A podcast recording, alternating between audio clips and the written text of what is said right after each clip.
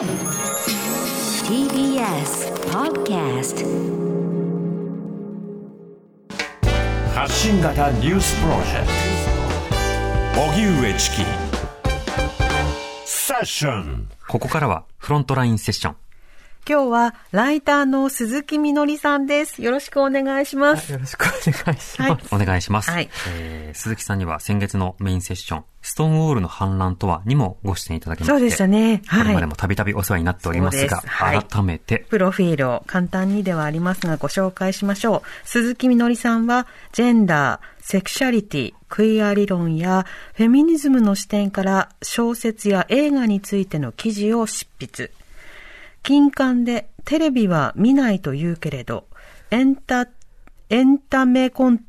テレビは見ないと言うけれど、エンタメコンテンツをフェミニズム、ジェンダーから読むの著者のお一人として参加。早稲田文学増刊号家族には短編小説が掲載されています。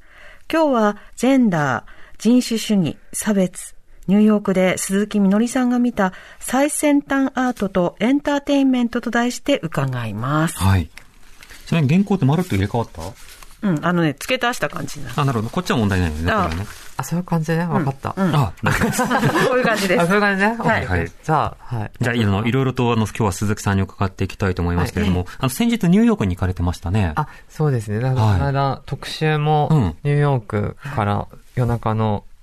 4時ぐらいにね。はいそうでした。リモートで出るとね、なんか時差がすごいってことそうですねうん。あ、そっか、チキさんもそっか。私、あの、東欧に行った時あのウクライナに行った時は、うん実際7時間、8時間とかだったので、えーセッションに出る時は、だいたい朝早くに出てましたね。ニューヨークに行かれたのはいつからいつまででしたっけ？えっと、5月、え、これ日付言った方がいいのかな？あ、もういいか。5月最初になんかわかんないけど、特定の個人情報。あいやまあ上旬とか大丈夫。5月30日から、そうそうそう、10日間ぐらい行きました。うん。その時は、あの、まあ、行く目的というか、あの、どういったものを目的として行かれたんですか？えっと、そのね、えっと、前に、6月の特集の時も、うん。ちょっとパラパラって言いましたけど、まあ、逃避ってはい言ったんですけど、でも今日お話しするようなテーマともちょっと繋がるんですけど、うん。なんかその向こうの、主に私が関心があるのは、まあ、アメリカ、英語圏のその映画とか、小説とか、美術とかが多いので、まあうん美術は別に英語圏と関係ないか。でもそういうものに関心が大きくて、で、はいなんで関心があるんだろうって言ったら、まあ、セッション22の時代にもこう取り上げた、ブラックトランスの人たち、黒人でかつトランスジェンダーの人たちの、その映画における表彰とか、映画やテレビドラマにおける表彰とか、そういうところとも繋がってるんですけど、うん。その、人種主義の問題と、あとそのジェンダーの不均衡、まあ男性と女性の非対称性もそうだし、あジェンダーのありようとしてのそのシスジェンダーとトランスジェンダー、あとはノンバイナリーとかなんかそういう人たち、まあマイノリティの人たちが、まあ美術とかうん。芸術とかエンターテインメントを通してコミュニケーションを取ったりしながら、同時に福祉とか、あの、教育みたいなことで、コミュニティをこう作って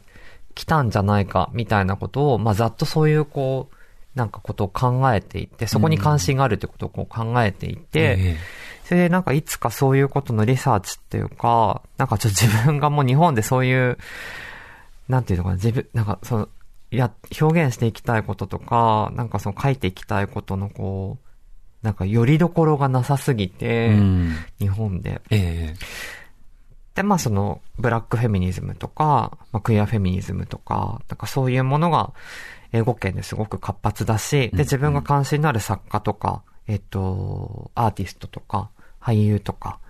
が、まあニューヨーク拠点にしてたりするので、ええなんかちょっと興味があって、で、ちょうど友達がアパートを貸してくれるって言って、はいはい安くっていうか、あ、まあ勝手に使っていいよみたいな感じで、うんうん。で、なんかもう、やって、飛行機取って逃げいやたみたいな。ーっていう。もう日本の人権状況って思いながらニューヨークに。ちょっと、そうですよね。んなんか、ちょうどなんかその日、そのチケット取った日に、はいチキさんにもメッセージ送ったりしたんですけど、ああ、もう、あの、まあもう私野党、だからもう見てない。そうそうそう、野党のこうね、みまあちょっと、それはね、まあまあ、いいや。あそのタイミングでは、あの、セッションでも私コメントもしましたけれども、その野党立憲民主党の方から、あそそのトランスジェンダーに対する無配慮かつ差別的な、はいはい。あの、メッセージというものが、ウェブなどを通じて発信されていたタイミングで、意図してないとしてもね。はい。まあ、それは、まあ、撤回というか、なぜか修正されたんですけれども、まあ、でもそれはやっぱり当事者をどれだけ追い詰めるのかということは話をしました。で、みのりさんはそのタイミングで、あの、ニューヨークに行かれて、はい。あの、何かよりどころとなる、あるいは参考となる、まあ、美術作品や美術コミュニティにアクセスしに行ったということですけれども、どうでしたか、収穫は？あのーすごかったっていうのがもう本当に、なんかまず、ちょっと、まあ、こん、美術とかね、好きな人とか、ニューヨークに何回か行ったことある人とかだったら、もう本当に知ってると思うんですけど、はい。まあとにかくこう、規模が、いわゆる美術館っていうのの規模がでかすぎて、うんうん。回るのにも一苦労だし、はいで、あとギャラリーって言われてる、その、なんていうのかな。美術館、ギャラリーと美術館の差を説明できないってことに今気づいた。おお ギャラリーの方がちょっと小規模で、ちょっと小規模だったり比較する的かな？うん。けど、なんかもうそのギャラリー自体がメガギャラリーとかがいくつかあって、はいはい。なんか、えっと、な、えっと、もう、その、著名な、本だともう企画展としてすごいもう何フロアも使って展示されるような作家の作品が、まあ、小規模だけど、もうこれ一個の企画展、美術館の企画展ですかうんぐらいのうんでかさで、なんかやられたりしているのもあったり、えあと、まあ、その、美術とか、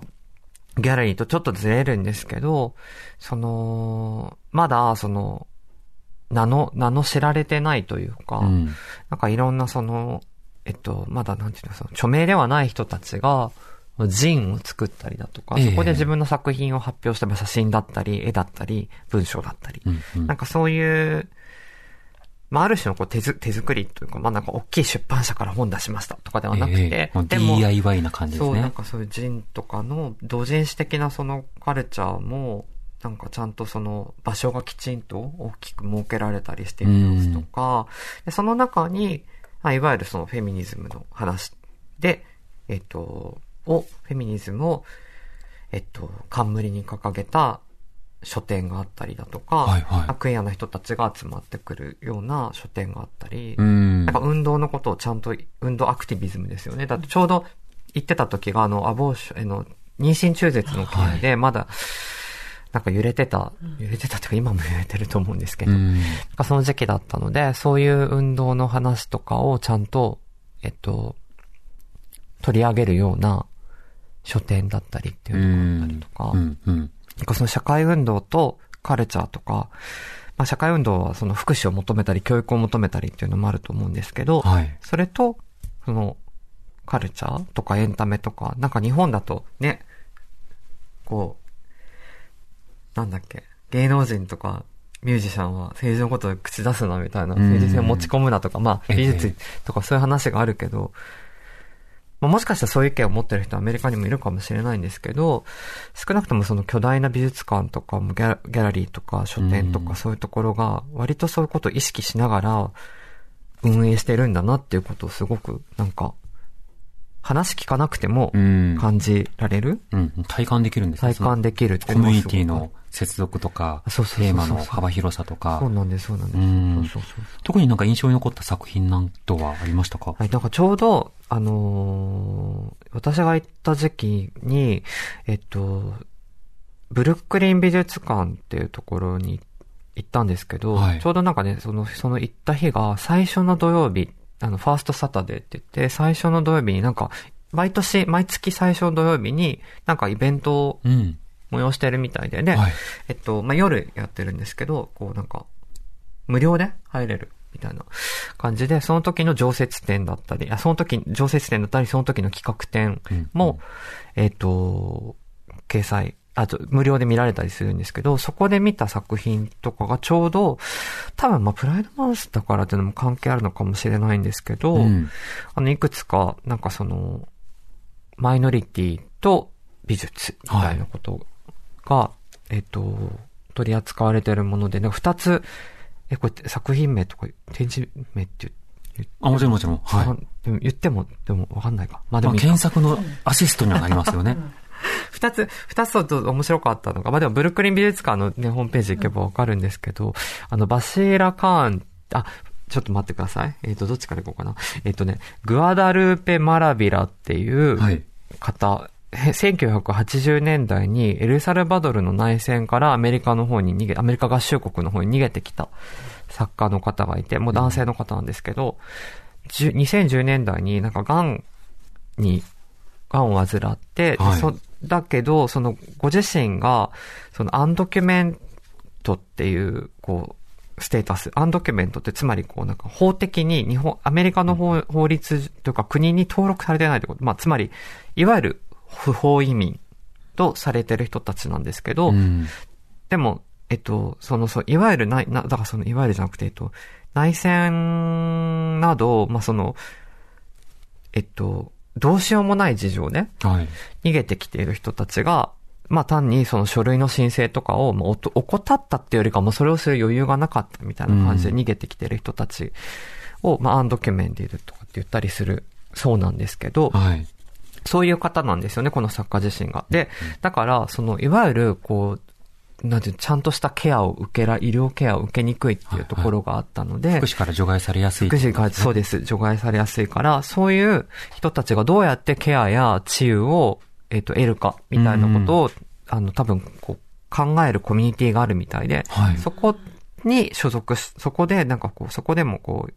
活動してる方らしく、このグアタルーペ・マラビラっていう作家の方が。で、そのテーマを元に、なんか、えっと、メンタルヘルスとかも、のケアとかについてもテーマに掲げながら、自分自身のそのエルサルバドルの火山灰をモチーフにして、はい。作品をこう作る、ヒーリングスペースを作ったり、うんなんかベッドをモチーフにしたり、なんか音を聞くことで、その自分のこう、精神の安定とかを得たから、うんうん。その音っていうものに着目しながら作品を作ったりしていおて、ー。だから、なんか複合的な要素、その音だったり、うんその火山灰っていうモチーフ、だから白いんですよね。白い、はい。白がき、白とか黒が基調になったりしていて、あのーそういうものを使いながら、同時にその、不法移民としての自分の、そのうん、うん。不法移民とされた自分自身の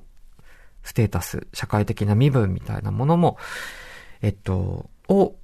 民族的な移動の歴史、自分自身のルーツの民族的な移動の歴史と重ねながらこう作っていく。でさらにそれが実は、こう見ている側からすると、はい。コビ、えっ、と、コロナ禍だと、まさにさっき言ってたような福祉を受けにくい立場の人たちっていうのが、炙り出されやすくなるじゃないですか。はいそもそもある既存の不平等みたいなのが、えっ、と、さらにそもそも阻害されてる人たちにとって影響を受けやすくなるうんみたいな話とも、なんか通じるように見えるような作品を作ってて、あ、すごいとか思って。あの、見てたのが一個。うんうん。と、もう一個、その場所、すごい長いですね。あもう10分は超えてます絶対超えてますよねはい、前半、あの、ちょこちょこやるので、うん続けてください。はい。なんかこんな喋ってていいのかなとまだいっぱいあるのに。もう一個がそのバシーラ・カーンっていうはい女性の作家で、うん。あの、ブラウン、肌がブラウンって言われて、いうふうに自分でな名乗ってるみたいなんですけど、はい。えっと、まあ、インドからの移民の両親を持ってて、ご自身はアメリカ生まれなんですけど、うんで、あとアフガニスタンにもルーツがあるそうなので、イスラム系の方なんですよね。うんなので、そのムスリムとしてのアイデンティティとか、そのインドとかアフガニスタンみたいな、そのちょっとそのエスニックな、その、えっと、えっと、織物とか、中はい。東のその織物とか、そういうものを素材にしながら、でさらに、えっと、クイアな女性というふうに、まあ、自己を規定してて、ちょっとそこのクイアっていうのがどういう、あれかちょっと私ちょっと調べられてないんですけど、性的マイノリティであるっていうことを規定している女性で、なので、その、まあ、ある種の女性性としてのこう爪の、こうネイルケアをモチーフにしたりとか、うん。なんかそういうものを組み合わせながら、あのーその、えっと、自分の持っているその様々な、えっと、マイノリティとしての属性がなぜ生まれるかっていう、その、そこを経済性っていうものに着目して、うん。こう世界の歴史とか、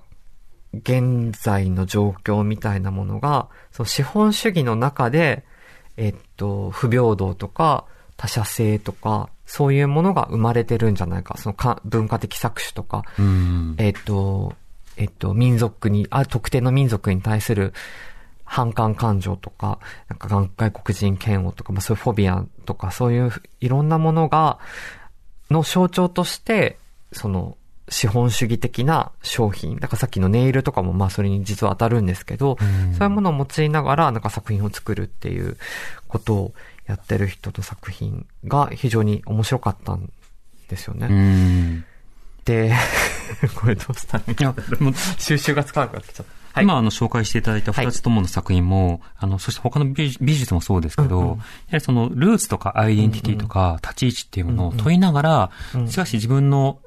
必必然的にその関わってくるようなもので、それを表現しようとはいされるじゃないですか。で、その作業は自分自身と同じアイデンティティを表現しなかったとしても、なるほど確かにって他のことが学べるだけじゃなくて、じゃあそれは自分自身にとってなんだろうっていうふうにこう考えさせられるような、そんなきっかけにもなりますよね。いや、本当にまさにそうで、うん。で、まあちょっと、ね、ちょっと時間もじ短くなってきたので、あの、はしょるんですけれど、それ以外の、そのメトロポリタン美術館とか、うんうん。あと、えっ、と、モマはい。とか、あと、フォトグラフィスカっていう写真美術館があったんですけど、そこでも行われてた作品展とかも、まさになんかそういうテーマに貫かれた作品だったり、企画展とかが、あの、催されてて、なんか非常に刺激を受けたっていううん。ところがあります。本当に得るもの、見るもの、たくさんあったということで、うんまたあの、今度、あの、鈴木さんがどういったものをさらに見たのかという話も改めて聞かせてください。一個だけちょっともう一個だけ話していいですか？はい、あ、今回分ですか？今回分。はい。いあいいです、いいです。ちょうどさっき紹介したその、うん。バシーラ・カーンっていう作家が展示されてる、そのスペースっていうのが、はい。あの、フェミニストをテーマにした、あの、部屋だったんですよね。はい企画展をしてる展示室で。で、実はそこを、に出資してるのが、桜一族っていうところにいるエリザベスさんっていう人の名前が冠された、はい。その展示ルームなんですよね。うんうん。で、その桜家っていうのは、世界各地の美術館とか博物館とか、そういうところにこう、巨額の寄付をずっと行ってた、なんか事前事業で知られている財閥だそうな、財閥って言っていいのかな？財閥だそうなんですけど、はいはい。でも数年、何年か前に、5年ぐらい前に、その、実はそこの一族が、あの、アメリカでオピオイドっていう痛みのはいはいはい。薬の、うん。依存性の高い。そう、依存性の高い薬を、の処方箋薬のオキシコンチンっていうものを作っている、あの、製薬会社を経営してるっていうことが問題視されて、で、美術業界でもこの桜一族についてと、そのせ美術業界の接点みたいなことが、あのー議題にこう上がって、うんうん。で、ブルックリン美術館の当時の館長とかもその問題についてこうちゃんとカンファレンスに、あと、えっと、シンポジウムに参加して、うん。あの、説明をしてるんですけど、まあ、その、えええ。その、エリザベスさんっていう人、そのフェミニスト展示企画室の名前を冠されたエリザベスさんは、そこの経営には関わってないみたいな説明がされておて、ーはい。一応なんかそういう話はなってるので、今現在どうなってるかちょっとわからないんですけど、うんうん。当時ちゃんとそういう説明を美術館の館長もしてはいるものの、なんかその、そのマイノリティがそういうふうに、まあその、薬物中毒になるとかっていうのははい、よくある話じゃないですか。えええだから、こう、なんかすごい矛盾がはらんでたんだな、みたいなことを、えうん。なんかこのお話をするにあたって、ちょっと調べてる時にその話がぶち当たったので、うんうん避けて通れない。単にいい、いいこと、美術館とはいはいかで素晴らしいことが行われてるってことだけじゃなくて、その経営だとか、なんかいろんなものの背景にそういう社会問題が今まさにあるっていうようなことも、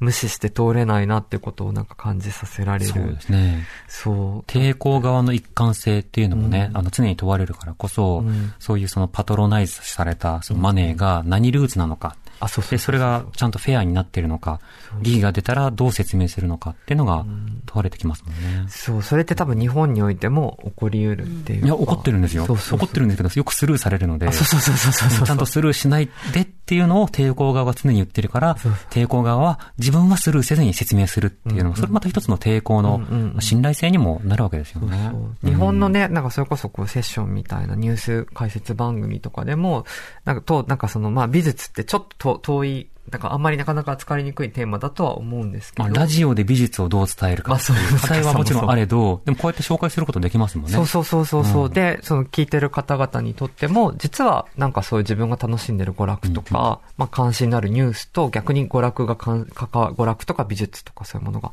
関わりがあったりとかっていうことの一個の例として、せっかくこう調べたので、はいお話ししようかなと思って、